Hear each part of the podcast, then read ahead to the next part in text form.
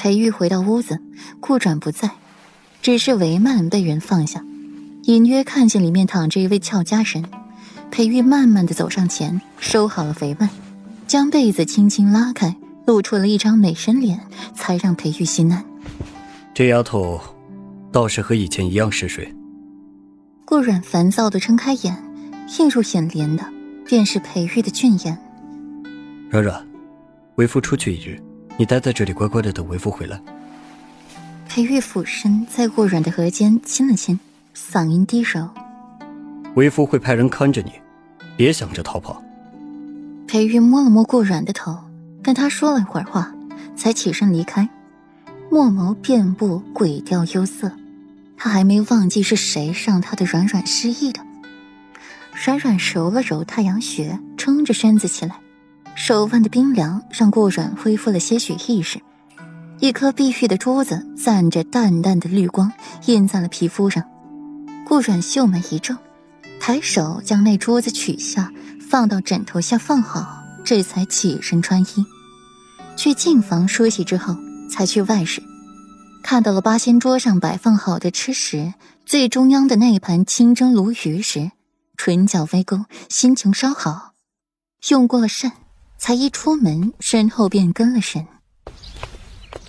世子妃，世子让属下保护好您。莫奇笑得一脸无害。你是谁？我不需要你的保护。说完，忽然又想起了裴玉说会派人来看着自己，心底一阵不痛快，活动了一阵手腕，无意间探到自己的脉搏，战斗力低能。世子妃。属下莫奇是世子派来特意保护世子妃的。莫奇早在墨渊那儿听说了顾然丢了这三年的记忆，此刻也不惊讶。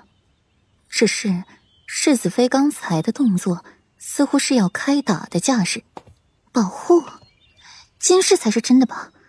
顾然说一句，才开始打量着华庭四周，发现四周的景物异样的熟悉。锦绣华庭。顾软低喃一句：“这里是北朝欧阳家。”啊，世子妃，您记得这里？莫奇惊疑道：“不是说世子妃不记得了吗？那是怎么知道这里是欧阳家的？”还真是。顾阮凤眸流露出了丝丝缕缕的嘲讽，不过试探一句，顾阮垂下了眸子，仰头望着湛蓝的天。他在师兄的家里。一处暗牢里，四处弥漫着令人发呕的血腥味。女子气若游丝的倒在地上，白皙如玉的手被血水侵蚀，渐渐腐烂，隐约可见森森白骨。骨肉之中，看到了许多乳白色的小虫在其中穿梭。门嘎吱一声被打开，一股浓郁的血腥味扑面而来，地上流淌着血水，女人脸上的面具被撕下。显露出了最真实的样貌，脸上被烧伤的痕迹更是让人心头发慌发颤。一身的锦衣华服被鲜血染透，乳白色的虫子还在上面攀爬着，一些没入肌里，一些油串在了女人的肌肤上，头发稀稀疏疏的掉了，剩下几根头发挂在头皮，头皮也被腐蚀，坑坑洼洼的，血洞成群。看到不禁令人头皮发麻。女子微微睁开眼睛，眼帘被血凝固粘住，睁开了眼睛，只看到一片朦胧的血色，隐约间看到一抹冰蓝色。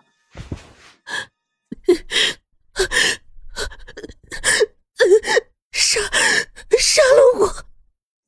女人摇着头，她真的忍受不下去了，万重石髓的疼，她撑不来了。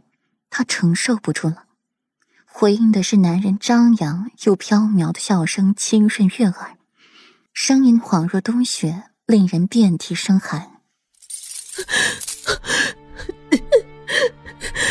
求你，求你杀杀了我！女人不死心的哀求，她想要痛快的死去，也不想要这么痛苦的活着。我，我求求你。杀了我！杀了我！